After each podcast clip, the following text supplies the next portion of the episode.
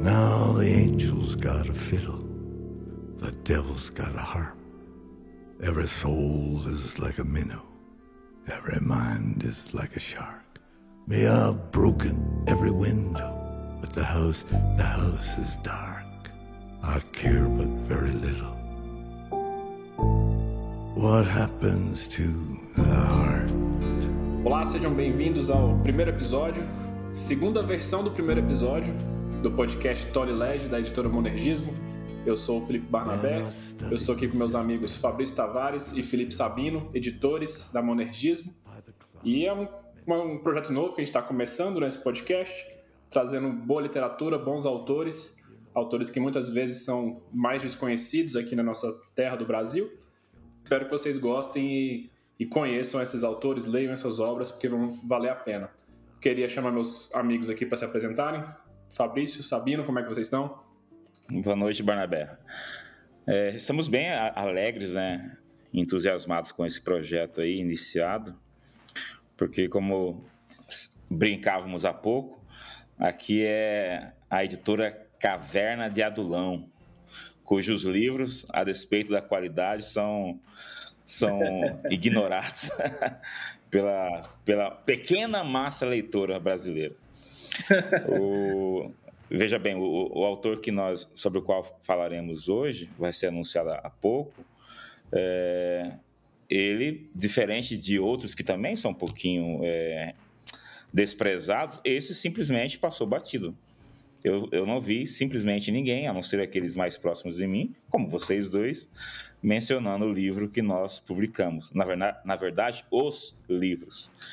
Então, a ideia desse, desse podcast é exatamente dar voz a, a esses livros aí que a gente lança e parece-me que ninguém lê.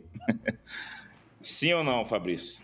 Sim, com certeza. É, como a gente estava também conversando antes, uh, eu creio que o processo interpretativo é tão importante quanto o processo produtivo, ou seja, interpretar, fazer crítica de livros é o complemento, é a consecução de um trabalho de edição. E eu sempre gosto de citar Cynthia Ozick, aquela autora norte-americana, que diz: sem críticos, vírgula, incoerência. Ou seja, se não há o trabalho crítico, se não há o trabalho de interpretação, tudo se desmorona. Não há integração, não há nenhum tipo de conciliação. Então, o trabalho crítico, seja literário, cinematográfico, teológico, por que não, filosófico, é, busca, em última análise, essa concatenação, essa integração das coisas. Então, de certo modo, se a gente publica, se a gente edita, mas não há um processo de recepção, de interpretação, é um trabalho uh, completo, digamos assim. Um, pelo menos um trabalho que não foi levado até sua finalidade. Então, é tentar aqui dar as suas pequenas contribuições para a recepção desse livro e a interpretação, obviamente. É, muito bom e já falando um pouquinho do livro, né, qual é essa obra, esse primeiro autor, essa primeira obra que a gente está querendo fazer esse trabalho de apresentação um pouco mais criteriosa, é a obra O Mundo e a Pessoa, do Romano Guardini. E eu acho que a gente pode começar falando um pouquinho de, do próprio Romano Guardini, né, da formação dele. Quem é Romano Guardini, Fabrício? Romano Guardini uh, é um podemos dizer, sem medo de exagerar, um dos gênios do século XX. Eu vou aqui tentar dar apenas algumas pinceladas sobre a vida é, intelectual dele, mais propriamente do que uh, exemplos e informações biográficas, porque isso você encontra facilmente na Wikipedia ou qualquer outro uh, aí site ou página da internet. Uh, o Romano Guardini, para vocês terem uma noção, ele influenciou pelo menos aí três papas do século XX. Mas antes de tratar disso, uh, o Romano Guardini, como o próprio nome dele talvez já nos deixe entrever, ele nasceu na Itália, mas depois mudou-se para a Alemanha e acabou se naturalizando lá. E uh, passou por grandes universidades, tanto como aluno como professor, Universidade de Bonn, de Munique. Na verdade, ele ensinou uh, durante algum tempo, não é? justamente na Universidade de Berlim até 1939, com um curso dele de filosofia da religião, e foi justamente em 1939 que esse curso foi fechado pelos nazistas. E curiosamente, não é? É neste mesmo ano, repetindo, 1939, que ele publica este maravilhoso livro, O Mundo e a Pessoa, Ensaios de uma Teoria Cristã do Homem. Uh, o Romano Guardini uh, praticamente trabalhou com três dimensões simultaneamente, porque posteriormente podemos falar disso. O próprio modo, o próprio método de trabalho do Guardini é muito interessante. É um método ensaístico, é um método uh, sempre muito humilde, é um método de aproximação cautelosa dos objetos. Então, ele trabalhou com pelo menos três dimensões: a teologia, a filosofia e a literatura, mas sempre também com esse olhar integrador, ou seja, a fé cristã para ele é um todo, é holística. E qualquer trabalho, qualquer abordagem tem de levar em conta essa integralidade. Então, como eu dizia, ele falou e trabalhou com questões relativas à crise social da modernidade, trabalhou sobre a questão da ciência na modernidade, ciência e tecnologia. Inclusive, um dos primeiros é, pontos de contato com que eu tive com a obra do Guardini foi justamente na minha pesquisa sobre antimodernos, nos quais vários autores citaram outro livro dele também, que Permitindo Deus vamos publicar, que são as cartas do Lago Como. Lago Como é um lago que fica na Itália. E nesse livro, que são de fato cartas coligidas, ele faz uma espécie de filosofia da tecnologia, mostrando como que as novas dinâmicas introduzidas pelas novas tecnologias acabam por vezes uniformizando a experiência humana e, em certa medida, desfigurando a própria experiência espiritual do homem. Então, uh, não é que ele seja ludita, não é que ele negue, por assim dizer, a tecnologia em si, mas é um cristão com uma visão muito percussiente, muito profunda sobre as mazelas que as novas tecnologias poderiam trazer à humanidade. Uh, como eu disse também, ele trabalhou muito com a literatura. Também, se Deus nos permitir, nós vamos publicar, nós, no Monergismo, uh, o livro dele sobre Dostoiévski, o universo religioso de Dostoiévski. E o próprio Papa Francisco, que é um dos grandes nomes influenciados por ele, sempre cita este livro uh, do Guardini para mostrar como o nosso grande autor italiano percebeu em Dostoiévski uh, essa luta pelo sentido existencial do homem moderno.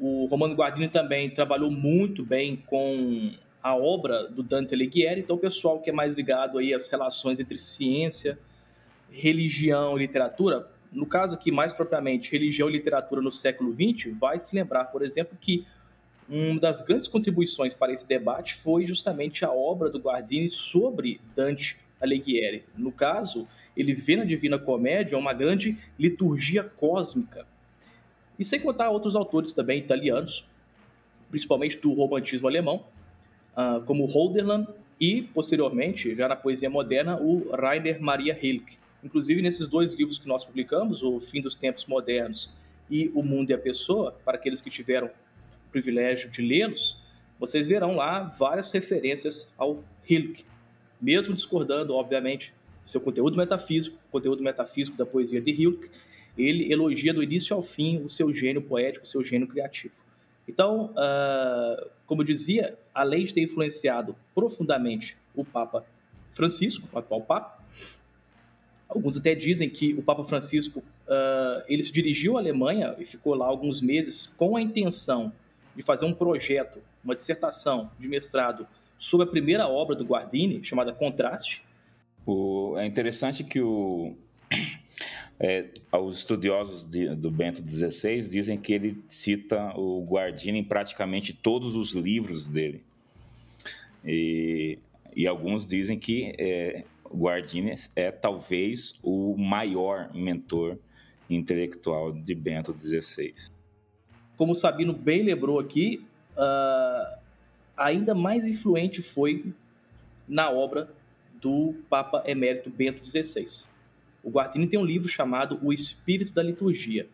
E aqueles que conhecem um pouquinho da obra do Ratzinger vão lembrar, por exemplo, que o Ratzinger publicou um livro quase homônimo, Introdução ao Espírito da Liturgia, que a primeira fase do livro, já no primeiro parágrafo, ele cita o Guardini. Uh, também aqui uma informação interessante, estou aqui com a carta encíclica Laudato Si, certo?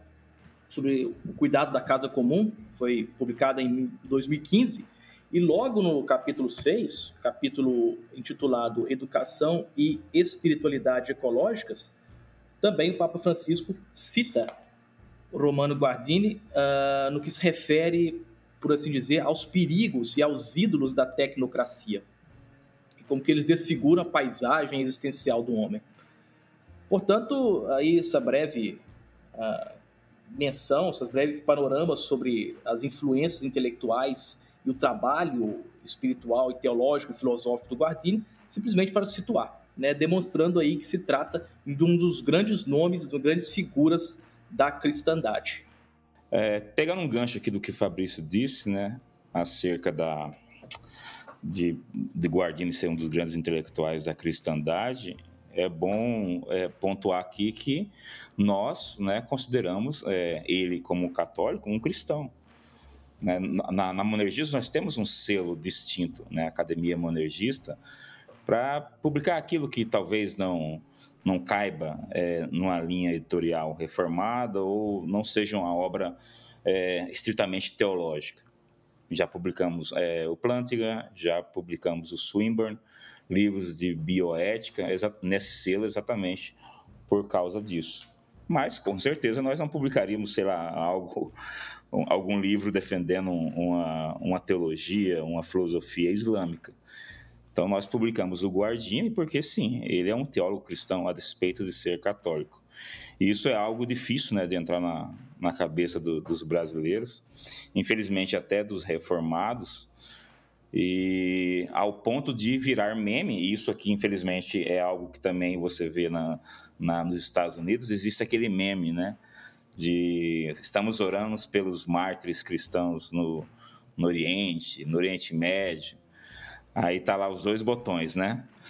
É, qual, qual, que, quais são as opções mesmo, é, Fabrício? É... Admitir que as pessoas perseguidas, no caso ortodoxos e católicos, no Oriente Médio e em partes da Ásia, são cristãos, né? Ou deixar de orar. Ah, então, assim, orar pela igreja perseguida ou admitir que cristãos é. e ortodoxos, católicos ortodoxos, perdão, são cristãos. É, e assim, e, e quando é, em inúmeras pregações, né, palestras, nós ouvimos sobre o quanto a igreja ainda é perseguida hoje, ao ponto de alguns dizerem que a igreja nunca foi perseguida como o é hoje, sempre é citado esses casos. Então, é, na hora de mostrar que a igreja é perseguida, nós reconhecemos que eles são cristãos. E como eu lembrei é, quando nós conversamos aqui a sós, é, houve aquele episódio há alguns anos do padre francês que foi assassinado, e quando um, um teólogo conhecido no nosso meio, Frank Ferreira, descreveu aquela tragédia como é, a morte né, de um padre, de um mártir cristão, muitas pessoas ficaram revoltadas, objetaram, dizendo que ele estava querendo agradar, que ele estava capitulando. Né? Então, existe no nosso meio essa ideia de que o, o catolicismo não é cristão. E é, é simplesmente uma bobeira. Né? Ah, com certeza, nós temos diferenças gigantescas né? Mas isso não, não basta você ler, por exemplo, uma obra teológica de Guardini. A teologia, a cristologia dele é totalmente cristã, a defesa da Trindade e existem as contradições internas, né, no, no nosso meio. Né, nós absorvemos, lemos e elogiamos alguns católicos, como por exemplo Tomás de Kempis, como muitos padres, a, a, muitos pais da igreja que possuem ali vários elementos Anselmo de Cantuária, por exemplo. Anselmo, né? Agostinho, que defendia é, é, a virgindade perpétua de Maria, tem, tinha uma visão estranha acerca de casamento. Então, vários elementos que ainda são preservados na Igreja Católica, eles antecedem em muito a reforma. Né? Mas essas pessoas nós, nós elogiamos, chamamos de, de grandes pensadores, é, exaltamos Agostinho, dizendo que foi um dos maiores filósofos, maiores pensadores da humanidade, mas quando é alguém mais contemporâneo, nós não fazemos o mesmo. Né? Nós pre preferimos ler alguém, às vezes, medíocre, que não tem nada a contribuir, simplesmente porque o credo dele bate mais com o nosso. Né? É, então, assim, o, lógico, nós não, não publicamos Guardini por causa disso, para mostrar para pro nosso, os nossos irmãos, para os nossos contemporâneos, para os brasileiros, que é possível considerar um católico como cristão, é possível se beneficiar dele. Não, de forma alguma. Nós publicamos porque o livro é muito bom, porque ele é um, um gênio, que ele é um filósofo de verdade, é um grande teólogo. Mas nós só estamos explicando aqui, né, fazendo uma explicação necessária, porque eu sei, eu já recebi algumas mensagens de pessoas reclamando como é que você publica um católico. Mas é, isso é, é engraçado mesmo. Assim, falta um pouco de maturidade, né? De entender que dá para você dialogar com cristãos de outras tradições, né? Você não precisa ficar preso dentro da sua caixa, dentro da sua bolha e ler só quem concorda é, muito com você, né? Dá para discordar e ainda assim entender Sim, as contribuições valiosíssimas, né, de pessoas de traduções diferentes que são cristãos. É, o, por exemplo, o, o povo chama o, o Nathan Wilson, o filho do Douglas Wilson, do Chesterton protestante, né? Isso querendo elogiá-lo, mas Chester é o cara que, velho, que detonava o protestantismo, sobretudo o calvinismo. e ele dizia que o, o, Bunyan e outros protestantes eles eram quase loucos por causa da, da, da, religião deles, que era que os oprimia. E que o Bunyan produ, produziu o Peregrino, um livro é, fantástico, a despeito da teologia dele. Então, assim, eu não conheço ninguém que, que destilasse mais ódio, detonasse mais o calvinismo do que o de Chesterton. E ninguém deixa de ler o cara por causa disso. Né? Coisa, coisa que você não vê no Guardini ele fazendo. Entendeu? Então é, o, o, povo não é nem coerente nas críticas é, que eles e, fazem. E são algumas contradições performáticas também. Por exemplo, na hora de se exaltar as criações culturais do cristianismo, que sim, tem seu lugar, tem seu momento para fazer não é, essa exaltação no bom sentido, demonstrar aquilo que o cristianismo trouxe de bom cultural e socialmente para o mundo. Na hora de fazer isso, né, primeiramente se é, aponta para a criação de universidades. Sim, os protestantes criaram universidades, mas alguns séculos antes já haviam sido criadas várias universidades por católicos, hospitais, orfanatos. Rigorosamente falando, no sentido histórico, foram católicos que primeiro criaram universidades. Então, assim, é, me parece, são, na verdade, contradições performáticas, como eu dizia, que não levam em conta um senso histórico mínimo. Ah, e isso não tem a ver simplesmente com capitulação, nem com nem mesmo com irenismo, mas simples reconhecimento da catolicidade da igreja.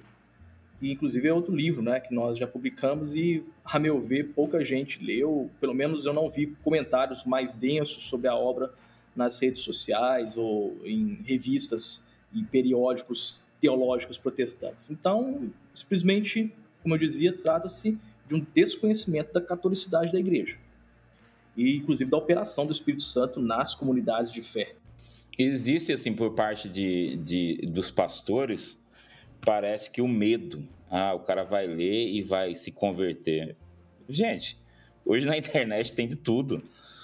Entendeu? O, é, é, algo absurdo, né? Então, se, você, se no meio reformado, né, se a gente arroga né, a, a glória de termos dado a, a Bíblia no vernáculo para o povo, que é um livro muito mais complexo, muito mais difícil de interpretar, que ali contém palavras de vida e morte.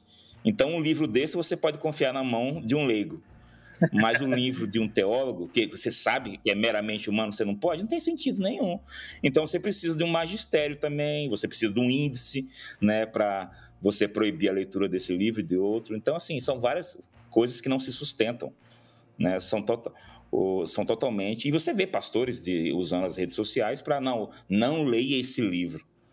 Né? É assim, é um autoritarismo e chamar o, outro né, de inepto. Né, de analfabeto, ó, é só eu que sou capaz de ler aqui algo e extrair o que é bom. Você não vai conseguir, você vai ser corrompido. E ao mesmo tempo defendem você assistir é, Games of Thrones, né? É. ah, é. Pelo amor de Deus, né? é, e são questões que eu costumo dizer são donatismos literários, ou seja, uma tentativa também de condenar de antemão, né? assim como os donatistas condenavam, por exemplo, a pessoa que é, negou Jesus, ou até mesmo se um bispo havia negado a Jesus e esse bispo havia batizado a você, Sabino, ou você, Barnabé, então pronto, o sacramento de vocês não era mais válido. Sim. Então, é, de certo modo, é um, é um donatismo literário, porque, por exemplo, eu estava brincando aquela vez, quando o Jonathan Edwards ah, agora descobriu que ele tinha escravos. Sim, é um ato reprovável, obviamente. Mas agora, né, isso não descarta o fato da sua a produção teológica ser uma coisa exemplar, uma coisa é, edificante até. Então, uhum. eu acho que é uma perspectiva madura, simplesmente ver e condenar de fato aquilo que é errado, né, Sabino? Eu falei até brincando, tipo assim, quando descobrirem o que, que o, o Robert Lewis Dabney pensava, então condenar o sujeito à fogueira, né, é. se ele estivesse vivo. Então, é uma questão é que, assim, tem, é, tem gente que faz isso, né? é, condena, por exemplo, Dabney. Né? Tem um livro do Sean, é, Sean Lucas, né? É, aquele, ele tem um livro sobre o presbiterianismo. Né? O pior é que aqueles que no nosso meio são tidos como é, ícones de santidade e perfeição, esses, os, os erros deles não são nem mencionados. Por exemplo, quando você ouviu aqui no Brasil, quando se fala sobre puritano, dizer que eles caçavam bruxas, literalmente. Até os grandes teóricos, como William, William Perkins, o, o James Jordan, ele tem um artigo que ele mostra como vários puritanos eles defendiam, suposto, teologicamente, biblicamente, né, supostamente, é, a, a, a, caça e a execução de bruxas. Mas ninguém fala isso. Ou, por exemplo, mergulhar na batistas em lagos congelados até morrerem. É, isso, isso fala... ainda se fala, né? É, se fala disso aí, né? E reconhece que estava errado, se fala de Calvino. Mas, por exemplo, dos puritanos, né? Que para essa galera aí é, é o ápice da teologia, eles tinham essas coisas e, e muitas outras, né? Que, que você esconde do povo, mas volta, volta a dizer, hoje com a internet, velho, não tem como você esconder. Então, existe podre, infelizmente, na, na história da igreja, dos dois lados. Então, e é engraçado, né, que você, a gente produz material protestante, uh, a gente para estabelecer um diálogo, né? Mas nós não queremos fazer esse diálogo, né? Eu, eu quero, e eu, eu sei de vários amigos católicos meus que lêem os livros que a gente publica, mesmo os livros estritamente é, protestantes, até Calvino né? Mas a gente é, cultiva essa mentalidade, ó. Se não é do nosso meio, se não é dos nossos, então a gente não pode ver. Não tem nada para aprender aí. Você, te, você aprende melhor na sua igreja, que é mentira. Você vai aprender, você vai aprender os cinco pontos o ano inteiro. Ficar na repetição, né? Não sai do leite nunca para alimento sólido. É, é. Então, assim, aí o, você vê, você prefere que uma pessoa leia. Você vê, eu nunca vi ninguém, né? Graças a Deus, né? Eu sei que existem esses extremos. Mas eu nunca vi alguém dissuadir um estudante de filosofia de ler Kant, de Nietzsche. Por que você vai dissuadir o cara de ler um filósofo católico? Não tem nenhum sentido. Exatamente. Não tem nenhum sentido. É como a gente brincou, né? Eu gosto do Darren mas o pessoal prefere ler o Darren que é um ateu, certo? Do que, por exemplo, ler um, um, um Romano Guardini. Então não faz sentido. É, não, eu vi, eu vi é, algumas pessoas é, revoltadas, digamos assim, porque alguns é, reformados haviam escrito, né, acho no Twitter, não sei, não vem ao caso, que apreciavam os livros do Bento XVI. Ué, velho se o cara leu, não tem como não gostar. Né? E gostar, lógico, gostar não é, não é dizer que concorda, né? Não tem nada a ver uma coisa com a outra. Não, você falou do, do Ben 16, Sabino, né? Tô até lembrando aqui que até mesmo nos Estados Unidos, o pessoal sempre, geralmente os reformados sempre olham para os Estados Unidos. Os reformados né, de matriz mais conservadora. Sempre olha para os Estados Unidos como uma espécie de espelho ou de matriz teológica. É, e se esquece, por exemplo, que o Tim Perry, por exemplo, editou aquele livro, A Teologia de Bento XVI, uma apreciação protestante, no qual há artigos do Van Hooser, do Carl Truman, do Peter Leithart, ou seja, são teólogos protestantes e alguns católicos também, eu acho, se não me engano, eu, não, eu acho uhum. que não, uhum. acho que católico só mesmo o, a, a Tracy Rowland, né, que escreveu é, o é, é, só, é só o Bento que escreve, Isso, né? É... é, e alguém, assim, da, da posição, né, em termos de, de, de, de ser é, conservador, confessional, alguém como Truman aceitou participar. Exatamente. Né? Você vê a diferença, né?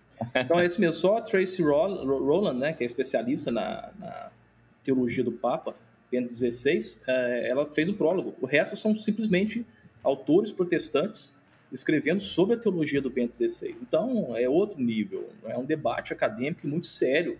Como você disse, uh, se detém de maneira muito rigorosa, aqui no bom sentido, de maneira muito metódica, sobre a teologia do Papa Bento XVI, que, como você bem disse, quem conhece aprecia, não tem como, é muito boa, é muito erudita, e mesmo cristológica. Sim, é. O, e, assim, e como eu disse que a, nós não publicamos o, o Guardini simplesmente por ser católico, longe disso, é, mas e alguém pode querer associar, né? o povo gosta de, de, de ler, ler intenção, intenção alheia, né? Alguém pode dizer que esse primeiro podcast, olha só, o primeiro podcast da editora é sobre um católico. é exatamente, é porque ele com certeza vai ser o mais desprezado, menosprezado, deixado de lado, simplesmente por ser católico. Então, por exemplo, Gusdorf, que também é um autor que esquecido no nosso meio, né? Já foi, já foi conhecido aqui bastante no Brasil, mas no meio protestante, eu, eu, eu creio que nunca né? Ele pelo menos ganhou uma live, né? Que o, que o excelente que o Fabrício fez com o Jonas. Mas o Guardini ainda está no esquecimento aí. Sim, infelizmente. Tá, tem, tem muito livro aí para o pessoal comprar, tá estocado aqui, esperando para ser despachado. e é, esse podcast aqui vai resolver esse problema, né? Vai. Justamente para isso que a gente fez, apresentar a obra do Guardini. E eu acho que a gente pode já começar a falar um pouco mais da obra também, né? Da, essa obra que é O Mundo e a Pessoa, a gente já comentou, e como o Fabrício bem colocou, ele tem uma outra obra publicada pela Monergismo também, do Guardini, que é O Fim dos Tempos Modernos. Talvez a gente faça aí no futuro um podcast, um episódio para falar dela. Mas hoje, O Mundo e a Pessoa, que é uma obra de ensaios, né? Ensaios de uma teoria cri é, cristã do homem.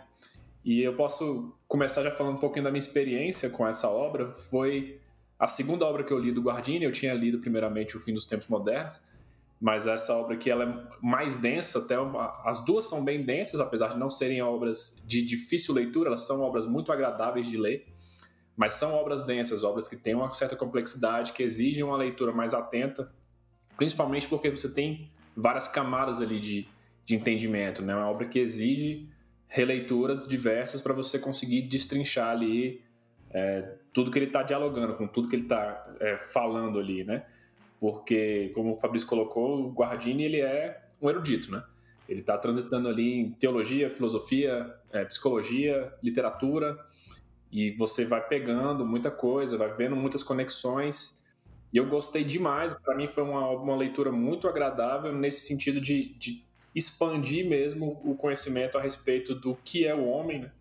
que é grande parte do livro, e o, que é o mundo, e como é que você tem essa relação entre a consciência do homem com a dádiva que é o, o mundo que Deus deu, né? Então, assim, eu gostei muito, assim, usando termos mais, mais leigos, eu falar da obra, uma obra maravilhosa, né? Eu acho que vale muito a leitura. E eu acho que o Fabrício pode até falar um pouco mais de, dessa parte é, da obra em si, com as conexões mesmo filosóficas, literárias, que ele entende bem mais do Guardini. Uh, o livro, como o Barnabé falou, ele é muito denso. O Sabino até sempre me lembra disso. O Sabino colocou assim na quarta capa: é, Este trabalho investigativo de Guardini é um texto inspirador, que a cada leitura desvela novas camadas e intuições, conduzindo-nos assim a uma consciência sensível da complexidade da existência e experiência humanas. É, e quando a gente está editando o livro, a gente até brincava, conversava dizendo: olha, o texto é muito denso, é um texto que exige é, sempre um retorno a ele. A gente até falou também, né, Sabino, do, do Richard John Newhouse, que foi o editor lá da First Things, a revista. Isso. Ele diz, olha, no prefácio uh, que traduzimos para o fim dos tempos modernos, este aqui não é um livro para você riscar da sua lista de leituras. Ah, terminei de ler, pronto. Eh, vende depois para o sebo. Não, esse é um livro que você. esse é um livro ao qual você tem que recorrer diversas vezes. É um livro que você vai lendo e a cada nova leitura você vai percebendo alguns elementos. Você vai percebendo, uh, primeiramente, essa humildade epistemológica do próprio Guardini a todo momento nos prefácios ele diz: olha, o que eu vou fazer aqui é simplesmente um ensaio de uma teoria, é simplesmente né, uma tentativa de apreender de maneira vaga o objeto. Então, são sempre textos de tons, ou de tom, melhor dizendo, ensaísticos. Uh, eu até já comentei com vocês, certo crítico define o ensaio como o conto do pensamento, ou seja, aquela unidade de reflexão mas ao mesmo tempo sempre aproximativa. E, é, como dizia, nesta humildade epistemológica, nós vamos sendo conduzidos pelo Romano Guardini a uma investigação mais profunda de nossa própria experiência. Então, uh, aqui, o próprio título talvez já nos deixe entrever o mundo e a pessoa, lembrando que ele escreve este livro em 1939, então é interessante a gente pensar que nesta época uh, não só Guardini, mas vários outros pensadores católicos, protestantes, até judeus, estavam é, refletindo sobre a questão da linguagem e do mundo. Porque o nazismo, com o seu paganismo uh, e seu misticismo, na verdade, seu esoterismo, aliás, nem esoterismo, seu ocultismo, ele trazia consigo essa ideia de que o mundo era a plenitude de poder. Tanto que o pessoal critica sempre aí o Barth, mas esquece, por exemplo, que quando ele dá a resposta ao Emil Brunner, o Nein, o não, a teologia natural, não é que ele estava negando, por assim dizer, a cognição do homem uh, perante o mundo. Não é isso. Ele estava tentando obstaculizar, negar, rejeitar essa ideia de que existe uma ligação natural, substancial entre o mundo e Deus. Então, o mundo não nos leva a Deus. Nós somos levados a Deus pura e espontaneamente por Jesus Cristo. Então o nazismo não tinha essa ideia, como eu dizia, do mundo como plenitude de poder. Uh, e nesse, é, nesse sentido, como eu dizia, o Guardini vai dizer: peraí, o que, que é o mundo para nós? O mundo, segundo a revelação, é essa, vamos colocar, esse domínio, essa totalidade da dimensão do sentido que é acessível, de certo modo, a todo homem. O homem nasce no mundo, ele vive o mundo, a sua experiência está no mundo.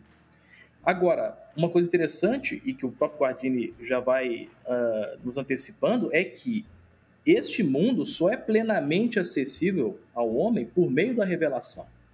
Então, o mundo em si já é uma revelação, por isso o mundo não é hermeneuticamente opaco, ou seja, o mundo não é silencioso, o mundo fala de Deus, o mundo uh, dá testemunho de Deus.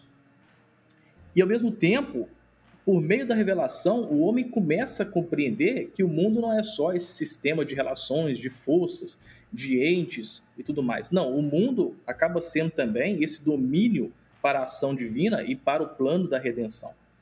Então, como dizia, o mundo na revelação cristã ou pela revelação cristã se torna criação. E criação, como o Guardini faz questão de enfatizar, uh, implica dádiva. O mundo é uma dádiva. O mundo é algo graciosamente dado ao homem.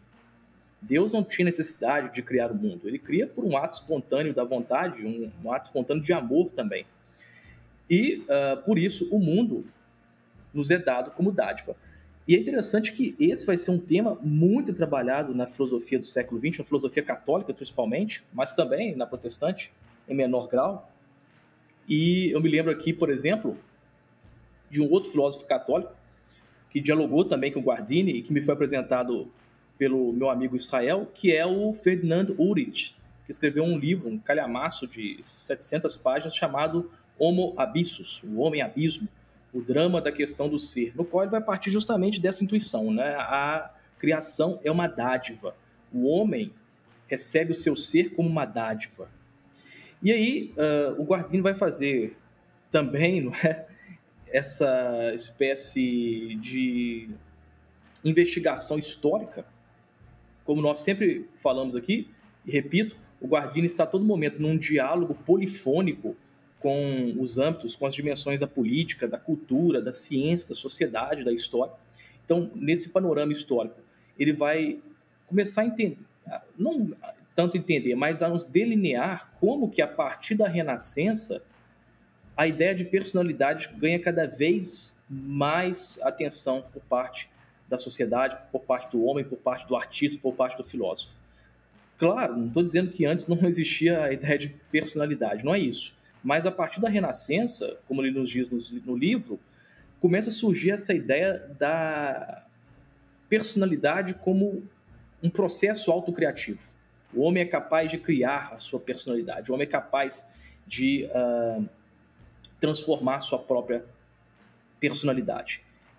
É por isso, inclusive, que a Renascença, segundo ele, vai celebrar esses homens da Renascença, como a gente diz em inglês, Renaissance Man, esses polímatas, esses gênios da criação. E a partir de então, cada vez mais o mundo deixa de ser, na concepção de Guardini, esse lugar da criação, da dádiva, que se descerra, que se desvela para o homem, para se tornar aquilo que ele chama de natureza, ou seja, o domínio da ação e da transformação do homem. Então, a natureza é agora esse domínio opaco, mudo, silente, que o homem tem de dominar e transformar. E aí, na modernidade, surge um terceiro fator, que segundo ele seria a cultura, ou seja, seria o produto, o artefato do homem criado a partir de sua ação simbólica e deliberada sobre essa matéria inerte chamada natureza. Então, esses três domínios, essas três dimensões, natureza, personalidade e cultura, começam a entrar em tensão na modernidade, certo? E mesmo naquilo que hoje chamaríamos de pós-modernidade, e que ele chama, no livro dele, no primeiro que publicamos, o fim dos tempos modernos, a era das massas, a era da tecnocracia. Então, como dizia, eh, a situação em que nós nos encontramos hoje seria, portanto, dessa tensão, dessa tentativa também de articulação, claro, entre natureza, personalidade e cultura. Uh, e claro, ele faz, como dizia, uh, um panorama histórico e cita, por exemplo, que no romantismo, por exemplo, o centro da gravidade é depositado na natureza. Então, o sujeito, a personalidade, é vista apenas como um órgão da, da natureza. É por isso que ele vai dizer da ideia do Volksseele, ou seja, da alma do povo. O poeta é simplesmente o canal de transmissão da alma coletiva. Então, a natureza recebe aí a primazia, recebe aí a proeminência. No nosso momento, talvez, uh, é possível que a cultura, aquilo que o homem cria, os construtos do homem, uh, vamos colocar assim, os seus artefatos e suas ficções recebem a primazia. E a natureza, vamos colocar assim, e a personalidade são aí menosprezadas. Mas o que é mais interessante ainda é que o Guardini dá um passo adiante. Ele diz: olha, esses conceitos de natureza, personalidade e cultura são, por assim dizer, uh, perversões ou pelo menos extravagâncias que são criadas a partir de um esfacelamento. É preciso unificá-las novamente. Tanto que no próximo livro que, se Deus nos permitir, vamos publicar, o livro dele Liberdade, Graça e Destino, ele, já no seu prefácio, em toda a sua obra, ele vai dizer que precisamos retornar a uma visão holística do cristianismo e, a partir da totalidade do cristianismo, investigar os fenômenos uh, que nos rodeiam. Um dos problemas na modernidade, segundo ele, é justamente esse esfacelamento, essa divisão, esse, essa segregação dos espaços vitais do ser humano. Ele fala: não, devemos, como o cristianismo entende, partir dessa unidade vital para depois entender as coisas.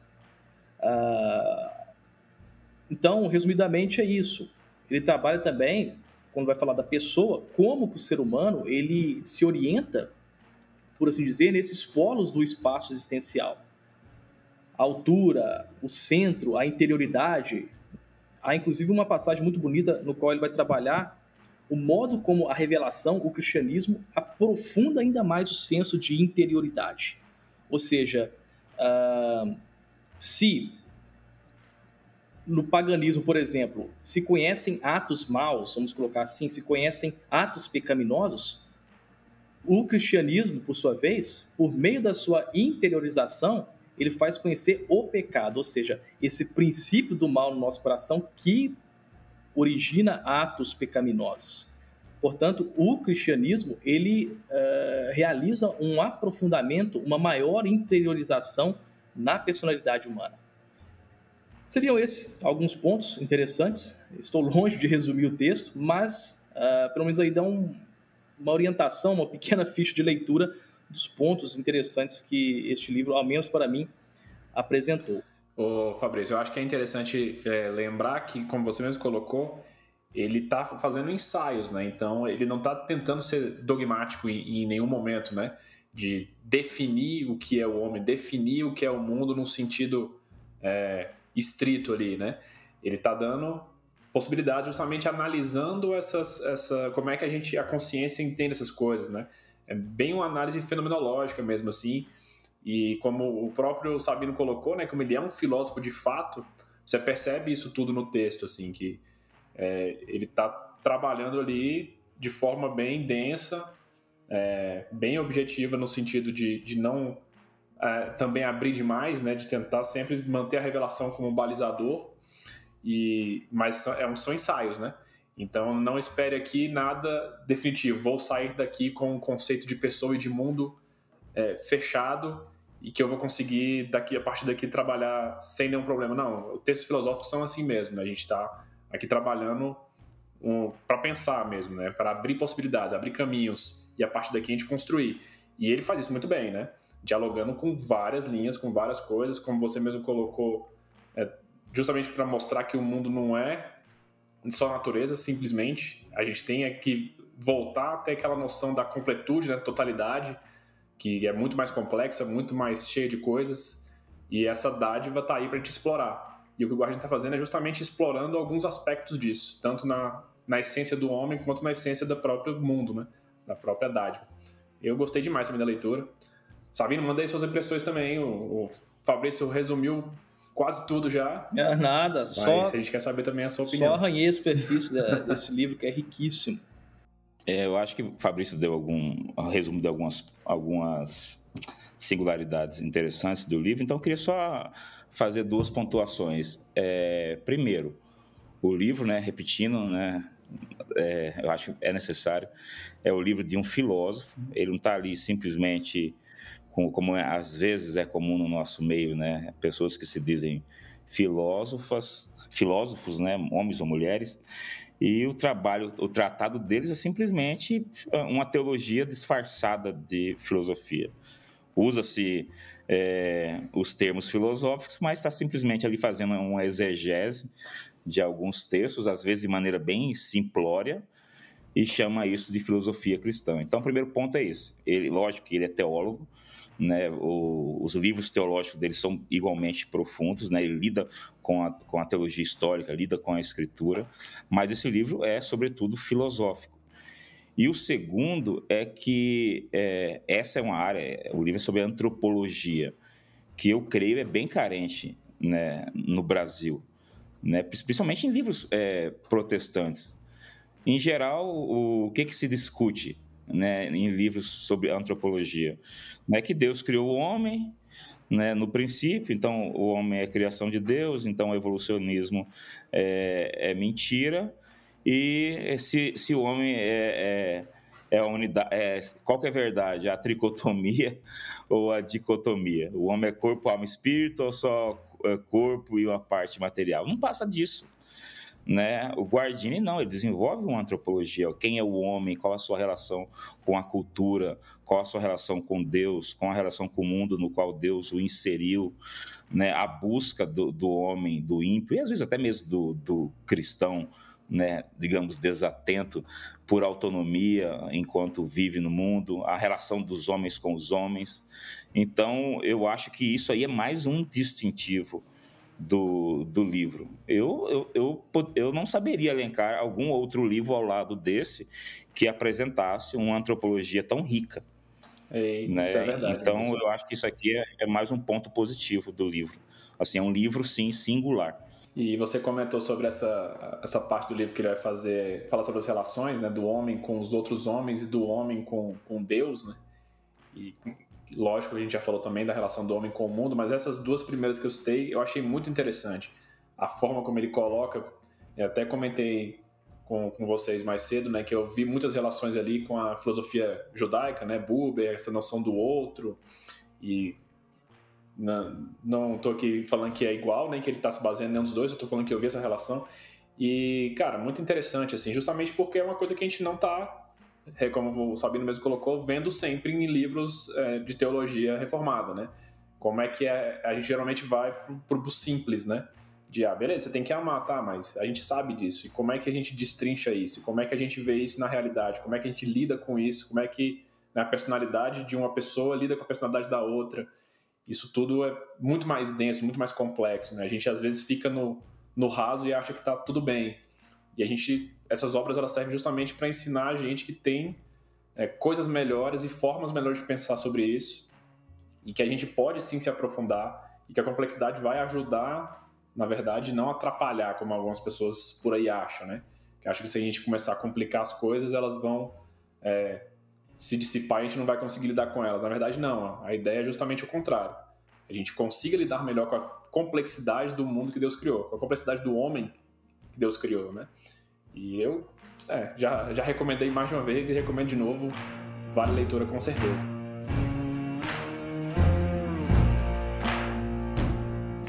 Então é isso, pessoal. Espero que vocês tenham gostado do nosso primeiro episódio. É, esse é o objetivo da gente, né? Indicar bons autores e boas obras. Fica a dica da primeira obra aqui, do Romano Guardini, O Mundo e a Pessoa. Recomendo que vocês entrem no site da editoramonergismo.com.br e adquiram a obra. Vai ser bênção na vida de vocês, nos estudos de vocês. E para encerrar, eu queria dar a palavra aos meus amigos, darem as palavras finais aí. É, então, também a recomendação da leitura, esta obra maravilhosa, eu, como já disse, creio que Guardini é um dos grandes nomes da cristandade, fato, gênio. Eu não gosto de utilizar essa frase, essa expressão gênio, porque hoje em dia foi já praticamente banalizada. Inclusive no livro do Roberto Musil, o protagonista não é desiste da vida depois de ouvir uma corrida de cavalo ser descrita como genial. Mas como eu dizia, eu posso dizer sem medo de errar que estamos perante um gênio. E o que mais interessante, a meu ver, neste livro dele, na obra dele como um todo, é que ele, em contraposição àqueles que querem um cristianismo sem modernidade ou uma modernidade sem cristianismo, ele nos dá justamente o cristianismo na modernidade. Aquele cristianismo que, recorrendo ao depósito da revelação, consegue responder às perguntas legítimas da modernidade. Uh, ele até mesmo diz que muitas vezes alguns cristãos, na tentativa de salvaguardar a redenção pelo filho, acabaram abandonando a criação pelo pai. Mas tudo isso não implica que a fé na modernidade tenha se enfraquecido. Ele diz que, pelo contrário, o ser humano dos tempos modernos, quando este ser humano crê, ele tem uma fé muito mais consciente muito mais corajosa e talvez, segundo ele, até mais heróica do que a fé das épocas precedentes. E eu cito para encerrar: somente o juízo revelará com que frequência e com qual pureza a palavra bíblica acerca da fé, isto é, a vitória que vence o mundo, se concretizou nos tempos modernos. Enquanto isso, enquanto aguardamos o juízo, nosso dever é sermos testemunhas e obedecer à lei de Deus. É, pessoal, e fica, é, agradeço aí a audiência e fica recomendado não somente o mundo e a pessoa, mas também o fim dos tempos modernos. Bento XVI chamou Guardini de, é interessante, de, é, de, um, de um intérprete do mundo, um intérprete cristão do mundo e do seu próprio tempo. O interessante é que, a despeito da, da época em que ele escreveu, os livros são muito atuais. Né? É, parece que ele escreveu para a gente. Então, você vê isso no fim dos tempos modernos e também no, no mundo da pessoa. Eu sei que biógrafos tendem a, a serem exagerados, principalmente quando eles admiram a vida do biografado.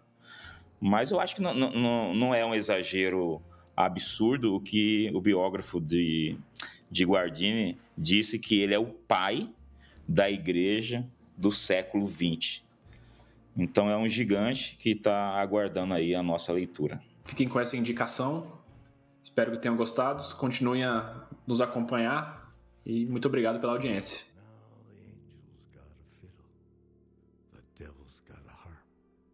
Every soul is like a minnow. Every mind is like a shark. May have broken every window, but the house, the house is dark. I care but very little. What happens to the heart?